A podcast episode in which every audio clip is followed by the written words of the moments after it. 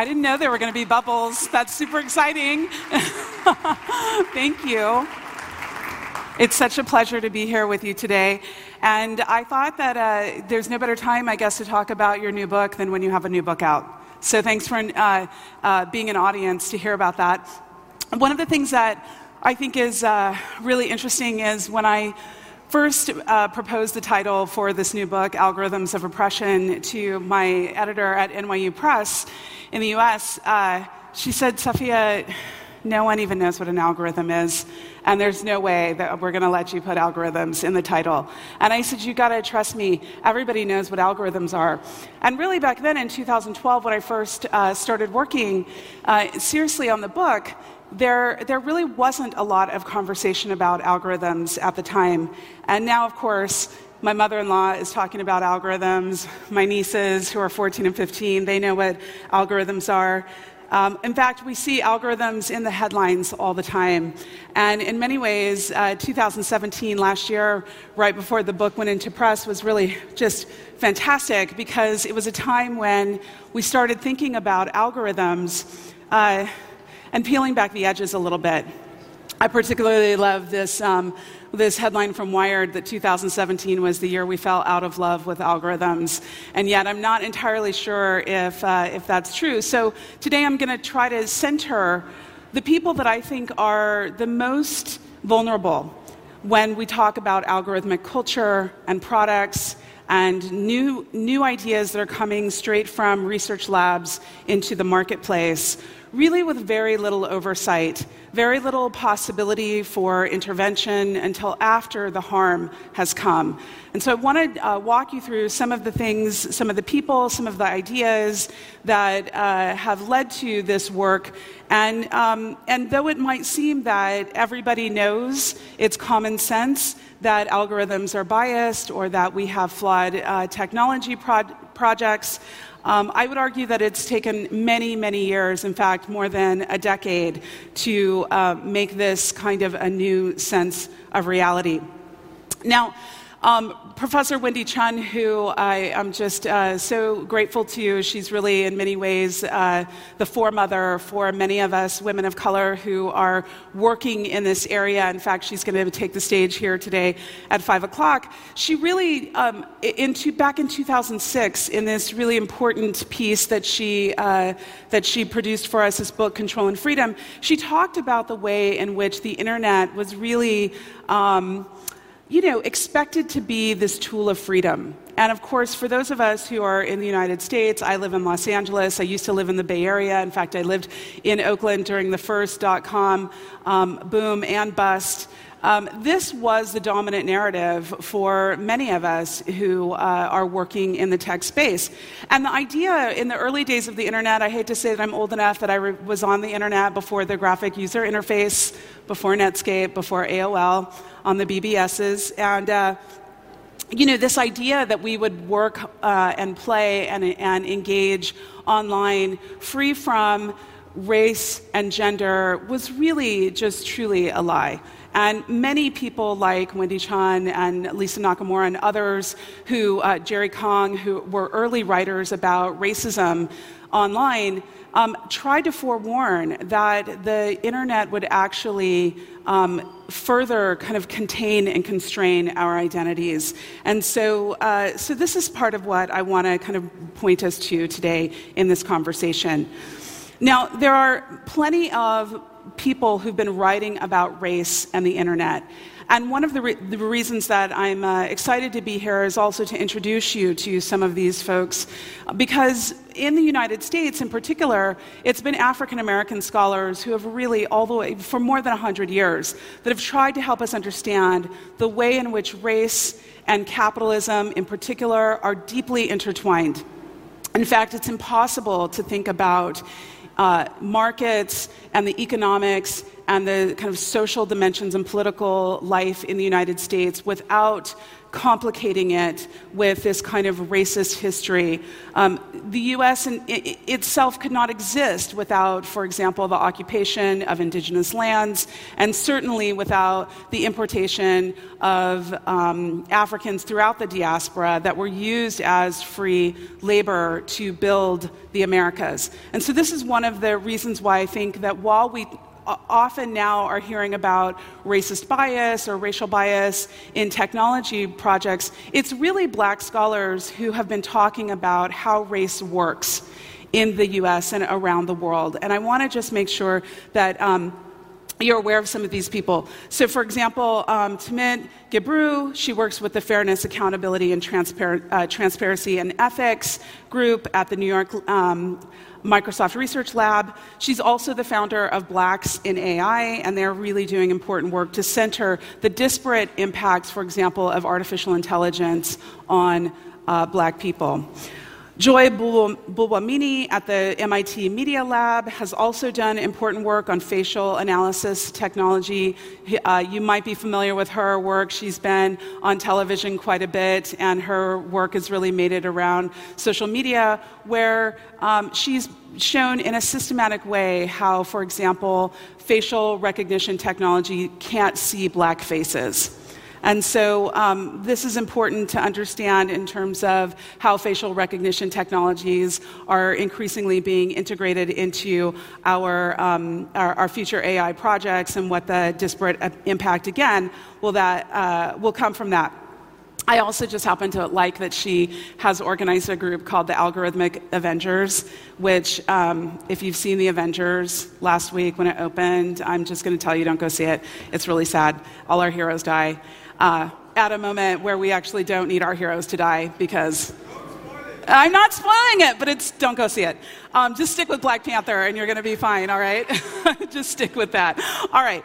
Let me also uh, point you to Charlton McIlwain, who has done um, important work at NYU, talking about, for example, how the internet is as segregated as a city.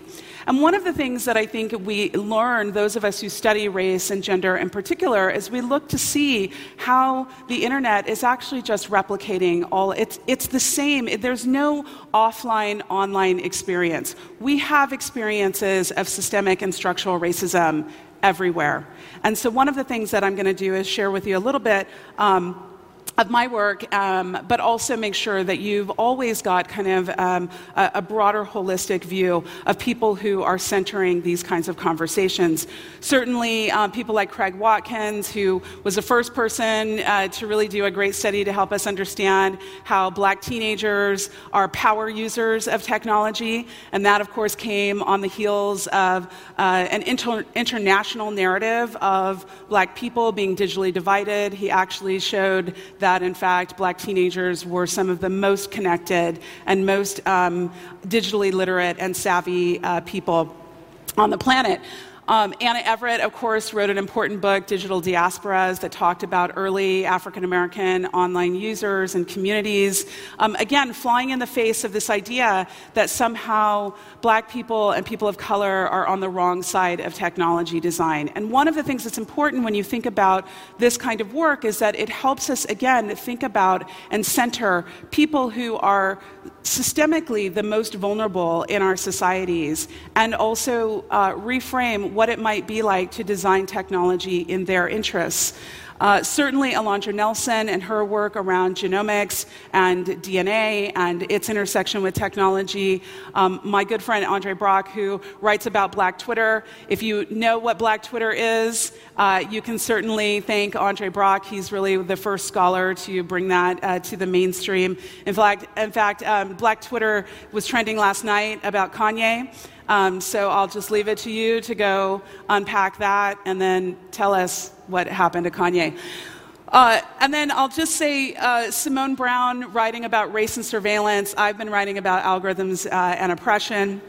Rayvon Fouché, writing about the early history of black inventors and their contribution to the technological landscape. And of course, Dorothy Roberts' amazing and important work around race and medicalization uh, uh, and te- technologies of uh, medicine that, of course, have been used in incredibly racist, um, hostile ways.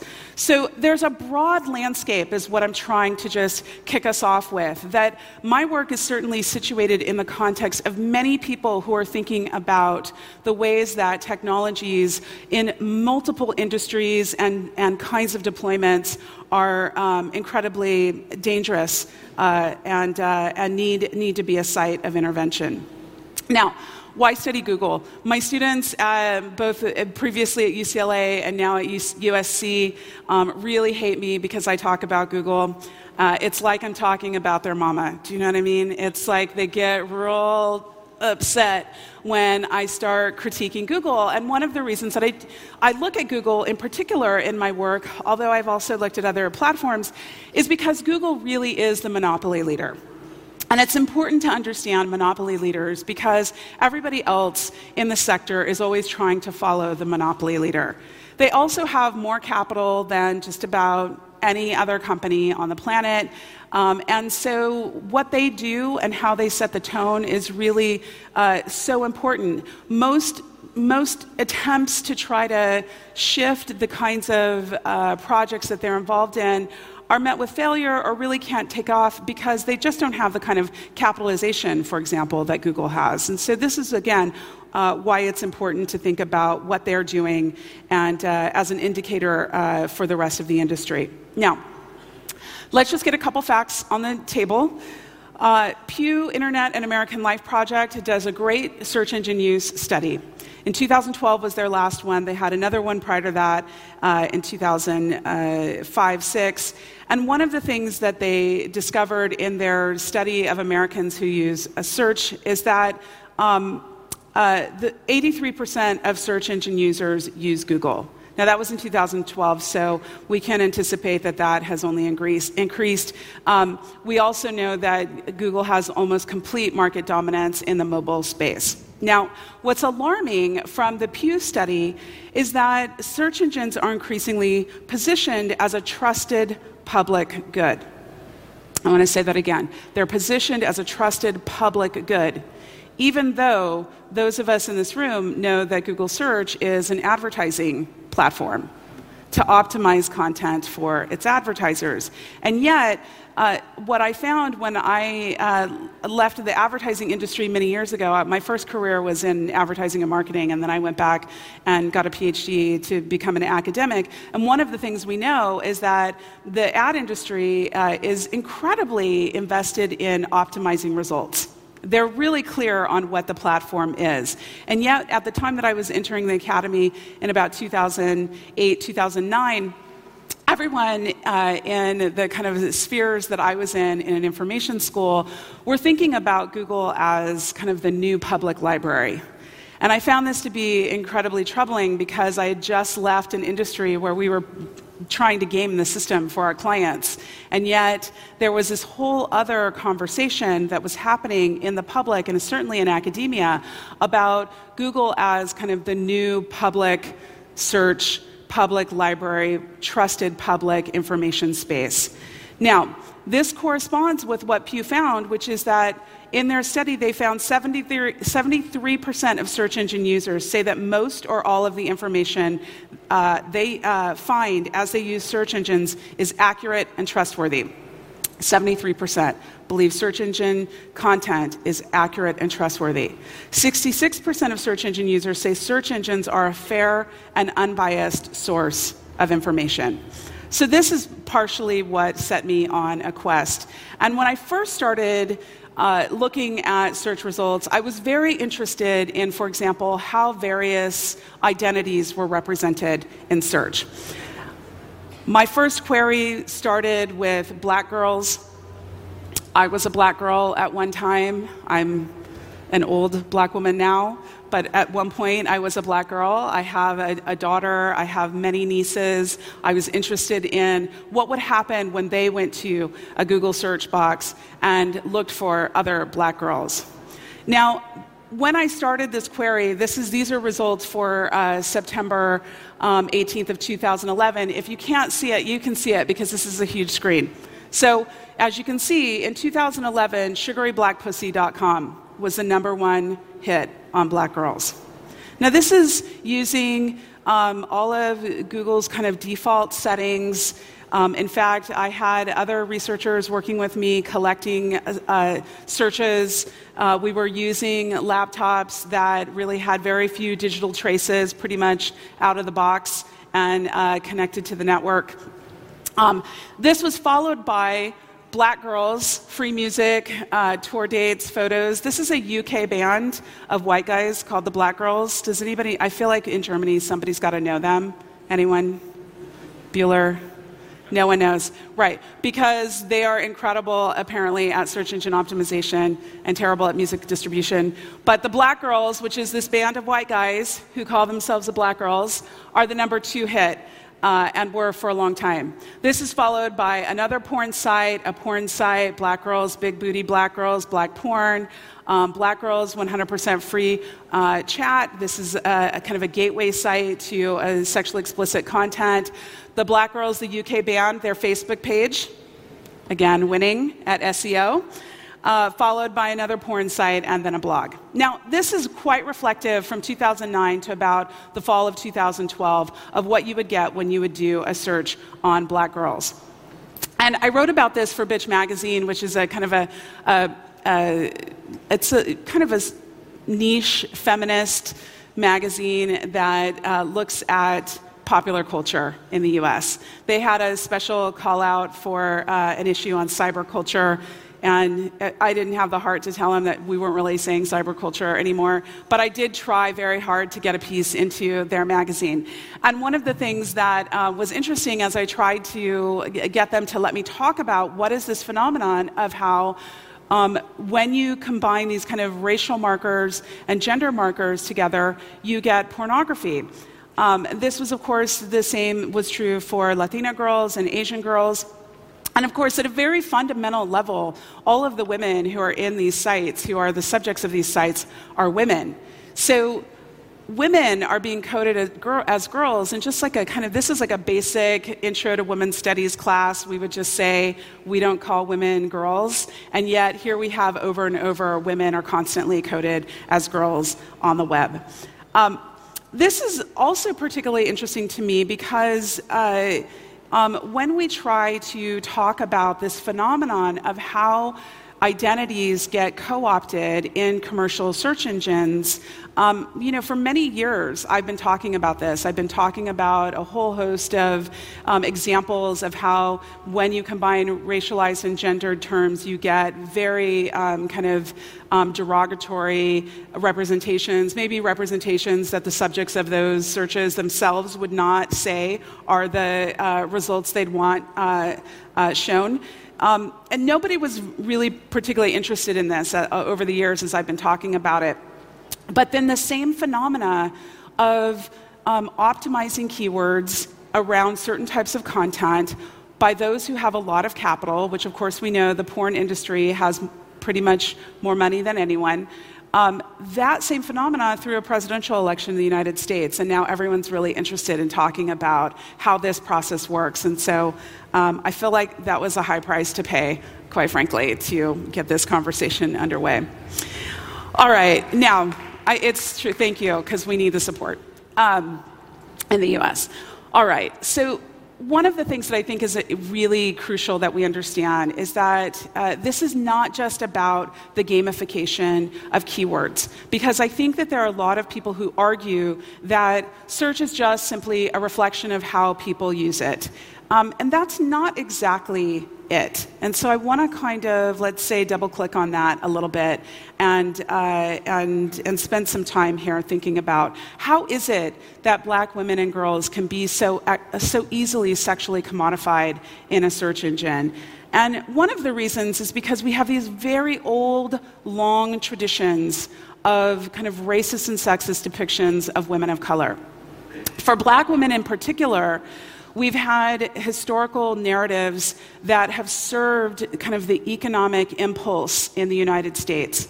So, for example, um, at the kind of inception of the enslavement of, of African people in the United States and kind of throughout the diaspora, the Caribbean, South America, we have a narrative, a stereotype, a racist stereotype of black women as mammies.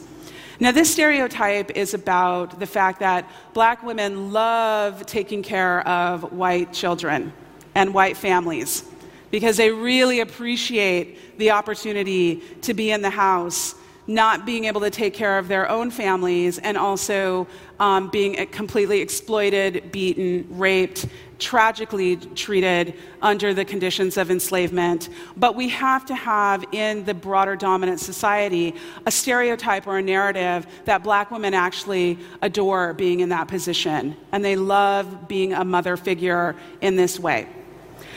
When enslavement gets outlawed in the United States and it becomes illegal to traffic in African bodies and to import black people in the diaspora into the United States to reproduce the, the uh, slave force, what we have is a new stereotype emerge in concert with public policy.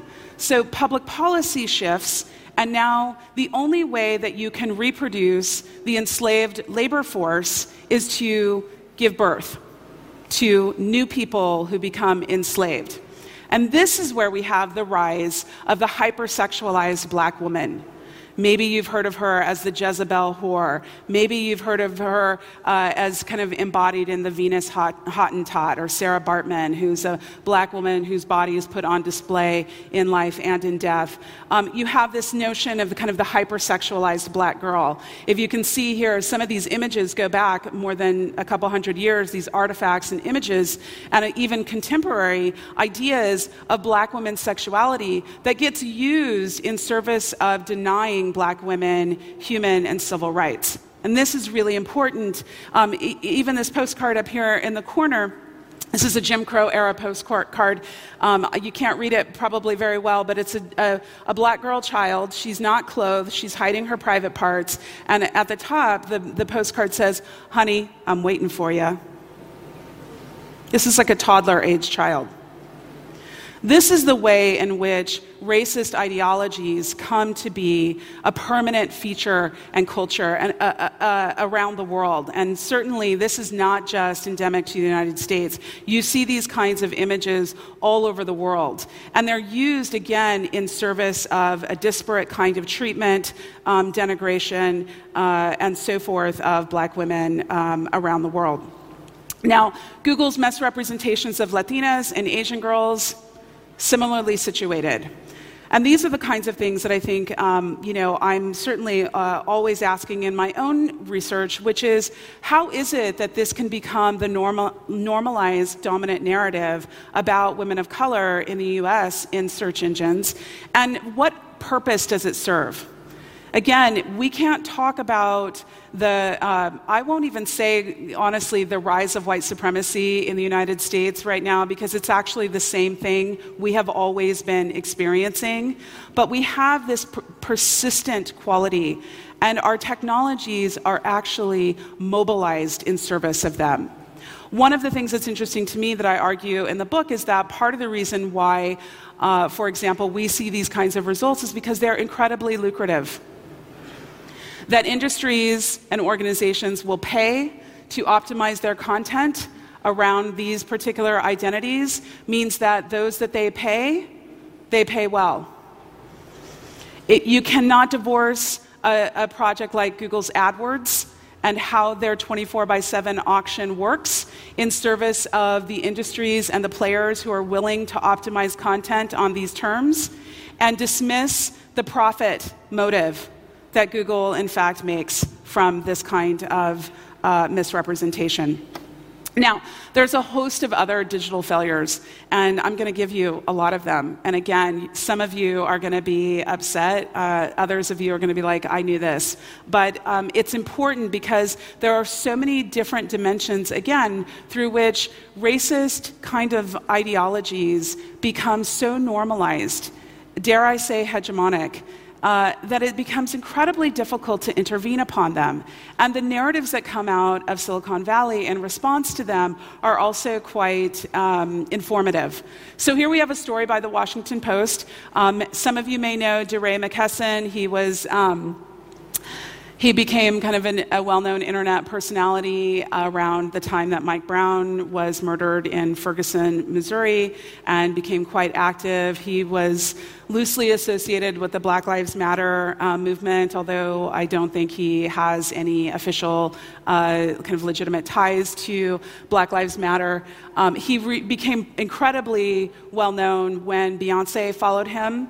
And so I feel compelled to say if anyone here knows Beyonce and you could get her to follow me, it would really amplify the work. So I'm just throwing that out there. You don't know. You don't know who anybody knows here. So, um, all right. So DeRay tweets out if you Google map the N word house, this is what you'll find America.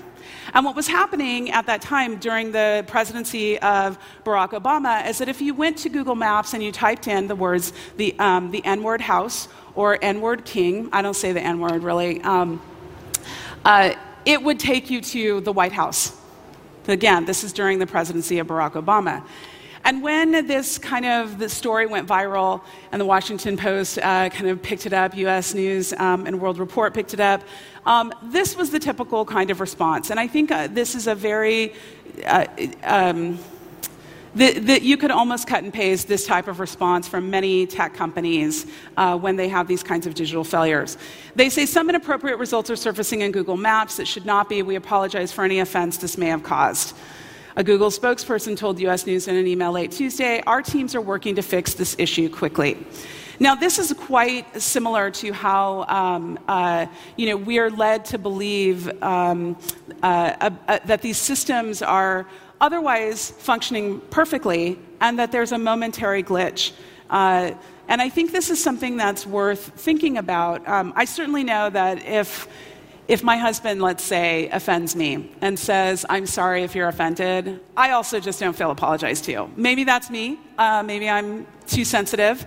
But I think these interesting kind of non, these uh, non-apology apologies, where I'm sorry if you're offended rather than we're responsible for the output of our designs, is an interesting framing as well back onto the subjects who are often harmed by these projects.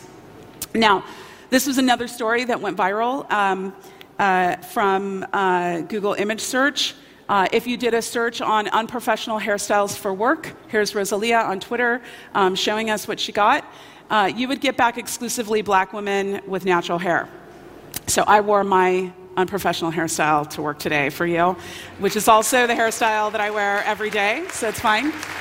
Um, one of the things that I think is interesting is that if you do professional hairstyles for work, you get exclusively white women with ponytails and updos. And so, one of the things I always share with my colleagues uh, who are white women is that it's really the ponytail, apparently, and the updo that make you professional, as well as being white. So, these are the kinds of things that I think we want to, again, interrogate in the way in which they normalize concepts normal, normalize particular points of view. I can't tell you how many teachers I speak to, uh, teachers who are in training uh, in graduate school, and I just tell them stop telling your students to just Google it. Because these are the kinds of things that young people in particular are often turning to Google to do sense making about the world. And I think that this is interesting.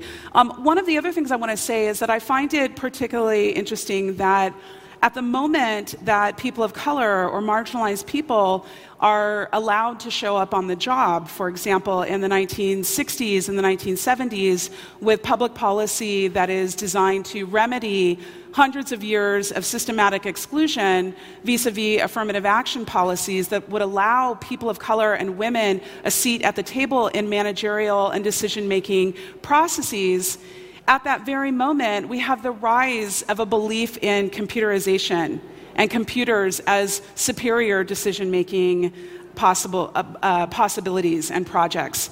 So it's not lost on me either that um, there's a, a, some might call it a coincidence. Others of us might say there's kind of a coordinated effort to delegitimize the democratization of decision making that happens through policy by shifting the decision making to technical systems and calling that somehow more, uh, more fair, less biased, and more legitimate. Um, in some ways, I think of this as a, reliance of, of um, what I call a technological mediation of ourselves, which is to say, code and programming is written by human beings.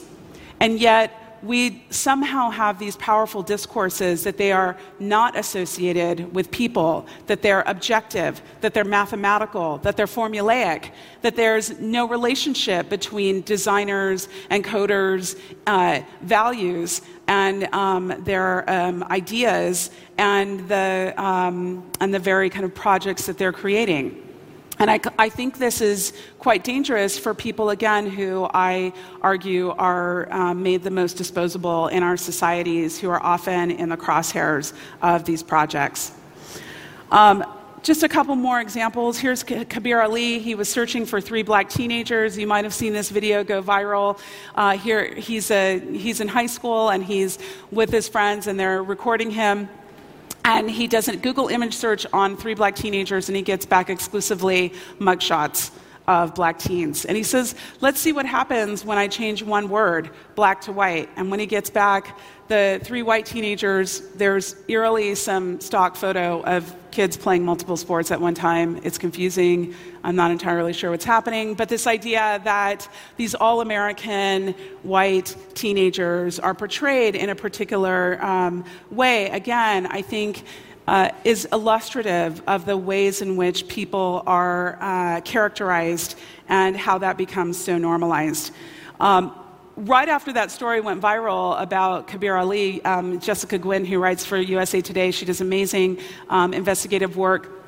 She wrote the story, and the next day, uh, at Bob's Burger Guy notices that Google has just quietly changed the algorithm and they've added a white teen who's in court. Um, what you don't, what you may not know is that that white teen is actually uh, on trial for a hate crime and a murder of an African American. And so, um, and then we add in a couple of um, young women holding I think a volleyball, maybe doing like a sports photo. And so this is somehow supposed to mitigate again, decontextualized from the broader implications of uh, racist stereotyping in society. Now, uh, Jessica Davis and Oscar Gandy um, have written quite a bit about um, media representations and misrepresentations. And one of the things that they most powerfully argue is that these kinds of media misrepresentations really have been implicated in a whole host of historical um, projects, some of which I've shared with you already, and that these stereotypic images are used to justify the distribution of resources in ways that benefit the dominant society and um, come at the expense of others, and those others are often people of color. Now, Here's an example um, of how this has come to the fore in politics. This is a critical arg- um, article, in fact, about a wonderful study that was done by Epstein and Robertson in 2013, where they argued that democracy was at risk because manipulating search rankings could shift voters' preferences substantially without their awareness. And in their controlled study, what they did was they showed people negative stories in tight races, political races in their um, communities. And if there were negative stories that showed up on the first page page of search, people said they would not vote for that person. And if they showed them positive stories, people said they would vote for that person. And Epstein and Robert, it was again like a weird foreshadowing of the presidential election in the United States that they did in 2013, declaring that a lot was at stake because people could be so easily manipulated. Again, going back to the Pew study, because 73% of search engine users believe that what they find in search is accurate and trustworthy. And I believe part of this is because when we look for banal information, like um, what's the closest coffee shop that's not Starbucks because I can't drink at Starbucks anymore, it might give us some results. Uh, if we are looking for, if we're using the, uh, the search engine like a phone book, let's say, it gives us pretty reliable information. And so this is one of the reasons that it bolsters our trust. probably not our trust because I feel like I, this is a super sophisticated audience, but you know what I mean. The public outside of here is often um, easily led to believe that Google has curated or vetted the kind of content that shows up on the first page. And we want to remember that the first page of real estate is the most important because most people don't go past the first page of results. They think that the curating and the, uh, the uh, sense making and the reliability work has been done for them. And yet, here we had the week following the US presidential election in 2016, the first result when you did a search on um, final election results led you to a disinformation site that reported out that Donald Trump had won the popular vote. Now, that's not actually an alternative fact, that's a lie. And so it's really important that we get our language clear. I don't use phrases like fake news, or I really try not to. I try to keep that out of my vocabulary because I think it's important that we distinguish disinformation, which is not the same thing as um, news from a different point of view which is one of the ways that fake news gets characterized, like it's news from outside my worldview. Disinformation is patently false lies that get put into uh, the mainstream like propaganda, quite frankly. And so it's not lost on me that, um, that we get clear about our vocabulary words.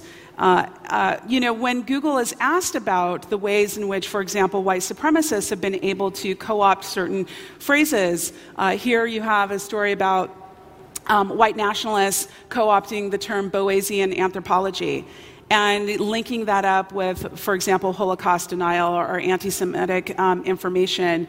You have, when Google is asked about it, Sergey Brin says, when it asked about adjusting the algorithm to prevent such results from reaching the top levels uh, of search, he said that that would be, quote, bad technology practice.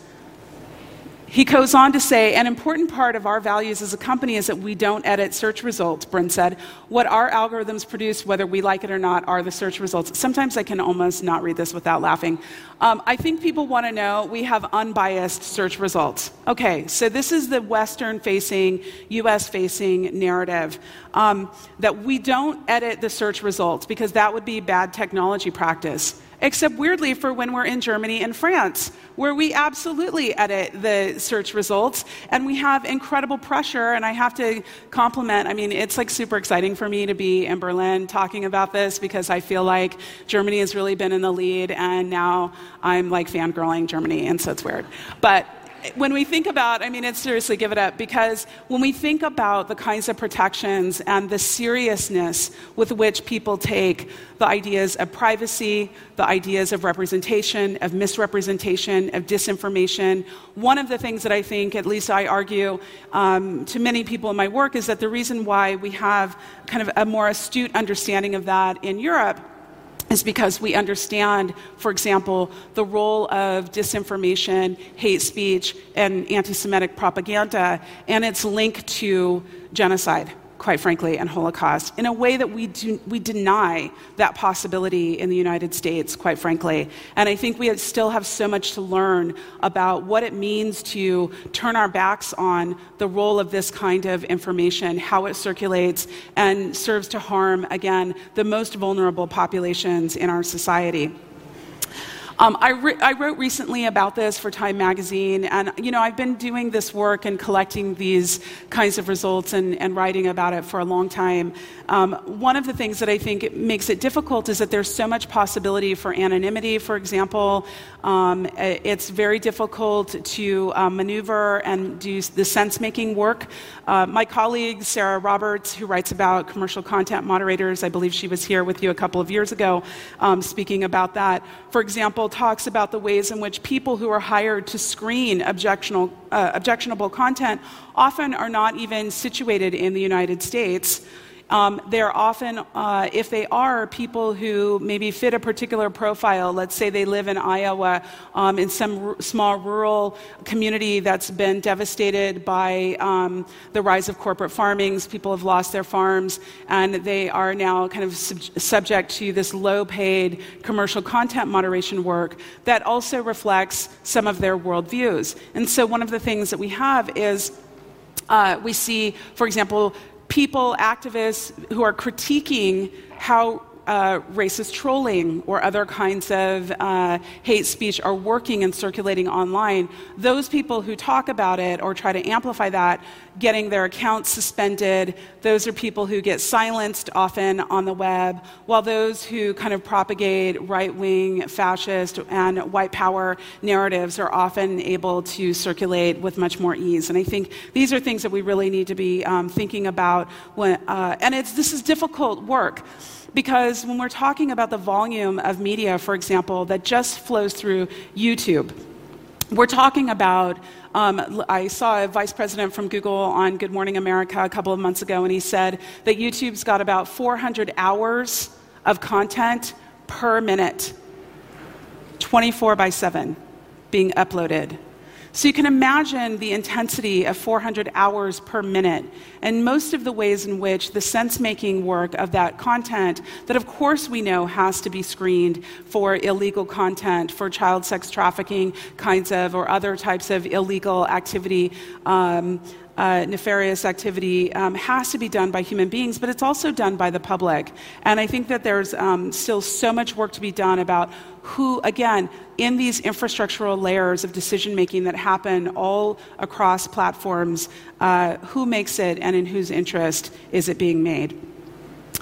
Um, one of the things that I think I'll just kind of um, start to close here and say is that um, Rayvon Fouché told us uh, over a dozen, you know, a, a decade ago um, that Americans are continually bombarded with seemingly endless, self regenerating, progressive technological narratives. In this capitalist supported tradition, the multiple effects that technology has on African American lives go under examined. This uplifting rhetoric has helped obfuscate the distinctly adversarial relationships African Americans have had with technology. I was just on Twitter last night, kind of really upset because at my old institution at UCLA, there's a huge institute for predictive policing, for example, that uh, has you know gotten new funding from uh, the Pentagon, and what we see, for example, is that uh, I think we'll be talking about predictive policing uh, in the future the way we talk about the Tuskegee experiment in the past, which is to say that it's it's often that poor people and poor people of color are often kind of the um, the experimental data sets, the experimental populations where these kinds of technologies get perfected. And I think we have to ask ourselves what that means, whether we're willing to um, continue to engage in these, uh, in these prospects. And you know, it's not that there's a shortage of other possibilities for uh, technological investment and development. Um, in fact, you have um, uh, black women in the US tech sector who are often talking about the ways in which they experience marginalization. Here's Heather Hiles, who uh, uh, was a, uh, a, friend and colleague who talked about um, here she's the woman the black woman who has raised more venture capital than any other black woman ever in silicon valley and, um, you know, she's telling us about how um, less than 0.1% are of black women are getting funded in Silicon Valley. So when we talk about the structural dimensions of what it might mean to provide um, counter possibilities, that actually doesn't happen without particular types of investment as well. And what we know, um, we have lots of evidence that shows that despite uh, you know, organizations like Black Girls Code uh, being integrated into the fold of companies like Google, we still have a long way to go. In fact, it's interesting to see something like Black Girls Code, which, you know, I argue in the book is uh, an important endeavor in teaching young African American girls how to code and how to participate in tech industries. But at the same time, that organization get, gets used as the um, scapegoat for why we have the kinds of problems that I've shown you today, which is to say, if those black girls had just gotten in front of the computer and coded, we wouldn't have these problems. And I find that to be a really disingenuous way to think about um, diversity and inclusion, which is to blame, in fact, the people who are victimized by some of these technological decisions and put it back on them at, at let's say, starting at age five or six because they don't know how to code, somehow that's the problem. And I, I, I really have to um, take exception with um, the way in which that important organization gets used and co opted into those kinds of narratives. The last thing maybe I'll share with you uh, is that, um, you know, I've been thinking a lot in my work. This, this latest book, uh, Algorithms of Oppression, has really been about kind of uh, the, the dimensions of misrepresentation and the future of automated decision making systems, um, and again, how they harm the most vulnerable in our society. But I think there's more to it than just thinking about kind of the consumption dimensions. Um, we also have, for example, in the extraction industries, which uh, are primarily uh, uh, in the Congo and other parts of the continent, Australia, where minerals are being extracted to make microprocessors uh, that run all of our electronics. We have kind of a hidden labor force um, and industry where um, we have the highest site of sexual violence in the world, according to the United Nations, deeply implicated in the trafficking of minerals. Um, we have war and um, incredible, uh, you know, many people are arguing genocidal kinds of um, efforts underway. And our hyperdependence upon the digital is implicated in the material conditions of what are happening around extraction industries. It's something we can't deny, and it's something that I think while we're venerating and being excited about all of our apps, we need to think about how they're also contributing s- significantly to social inequality um, around the world we, uh, I was just sharing with my new friend um, here um, today, Dorothy Gordon from um, Ghana, who is an important and amazing activist who's doing great work. Um, I was sharing with her that I'll be in, in Ghana this summer studying the new e waste cities that are emerging outside of Accra. Um, where when we're done with you know the, the, the latest device uh, we think we're sending, sending it to the recycling center, but it actually gets loaded up on barges and taken to uh, the global south, to places like China and uh, West Africa, where toxic um, damaging, um, environmentally um, corrosive uh, cities are emerging based on our e-waste. And I think, you know, it, uh, there was just, in fact, a, a, gentleman in California who was sentenced to prison uh, last week. Some of you might have seen that, where he was investing in kind of green technologies and trying to extend the life of computers, and was taken to court by Microsoft, where uh, who alleged that he was infringing upon their um, their market, and was sent to prison. And so we have the criminalization of activists and entrepreneurs now who are trying to intervene upon some of the environmental damage from our technologies. And I think there's a lot of work that still needs to be done here, and I certainly hope that it's something that we will all um, take up together. So let me just say one last thing about. Um, the future of robotics. And that's something that I also care about. Um, you know, we have all kinds of interesting um, data sets, repositories, libraries of knowledge, and um, digital archives. Um, and many of the algorithms that fuel the kind of new forms of hardware that we're seeing in robotics, um, AI, and other predictive technologies are, have really been used in training machines.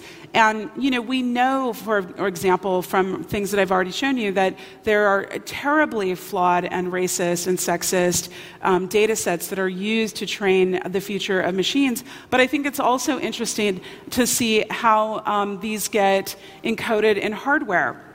So uh, I was at Stanford University uh, about, I don't know, two months ago, sitting with uh, many women who work in the field of robotics, and we were talking about how gender works in robotics. And it was quite interesting. One thing to note is that uh, even women engineers often do not have sufficient training in the social sciences and humanities to even understand beyond kind of a very fundamental, kind of cursory level, uh, like a robot being named Alexa is meaningful, that it's gendered, but kind of like what does it mean the next step when we think about things like young uh, children who are increasingly being acculturated to um, giving commands to Siri and commands to Alexa and the gendered practice of what does it mean for children to shout, Siri, find me blah, blah, blah. Alexa, get me yada, yada.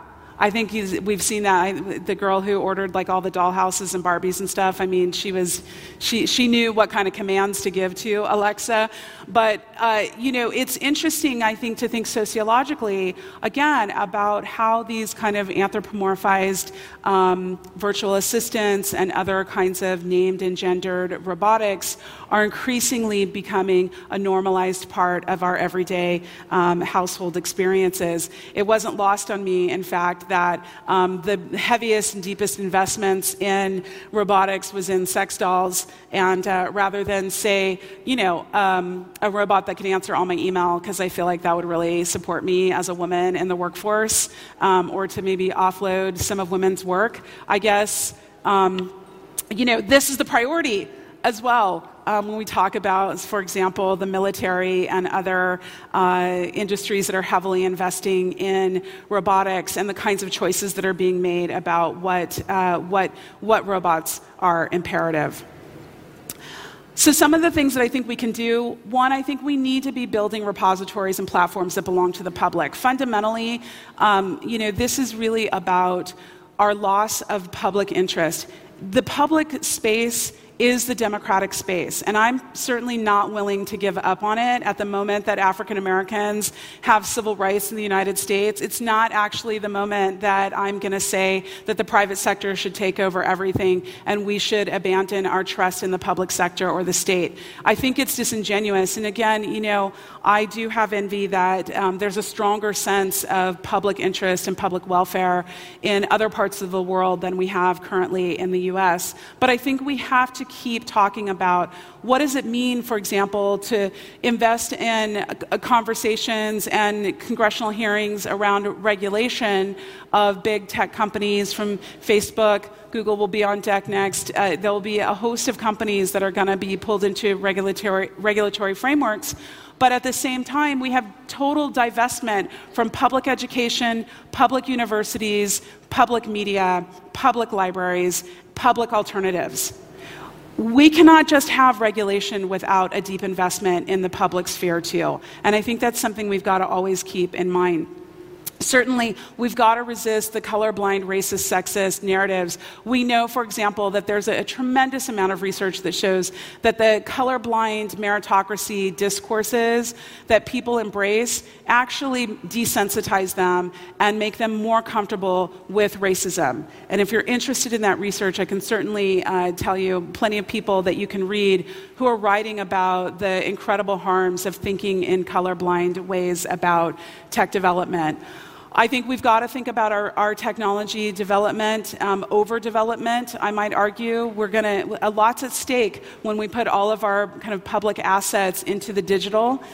And, um, you know, what happens when the, when the grid goes down? What happens when there's no power? How, are, how is the entire infrastructure implicated in our knowledge needs? And um, you know, coming out of the field of library and information science, this is something that's particularly important to me because I know that I can, I can pass a book to a friend, but I can't really, um, you know, pass my digital rights management uh, jailbreaking app that maybe I've used once to my friends easily. Okay, we need to make this kind of information um, research visible to the public. Those of you who are doing research, we've got to keep um, amplifying it, making it visible, making it transparent at a moment, again, when um, the public is trying to figure out um, what is evidence and what is truth. Um, research is really important, and I think aligning our research with the public's interest is incredibly important. And more than anything, I think we can never give up. Um, we have more data and technology than ever, and we also have more social, political, and economic inequality and injustice to go with it. The latest studies that have come out in the last month show that by 2030, um, the top 1% will own two thirds of the world's wealth. Two thirds of the world's wealth. Right now, I read a study this morning one third of Americans cannot afford food. Where is the money going, is the question. While we're hyper uh, excited about the digital, no one can eat the digital. You guys, no one can eat the digital. So let's talk about the types of investments that we're making and at, at what cost uh, they come. Thank you.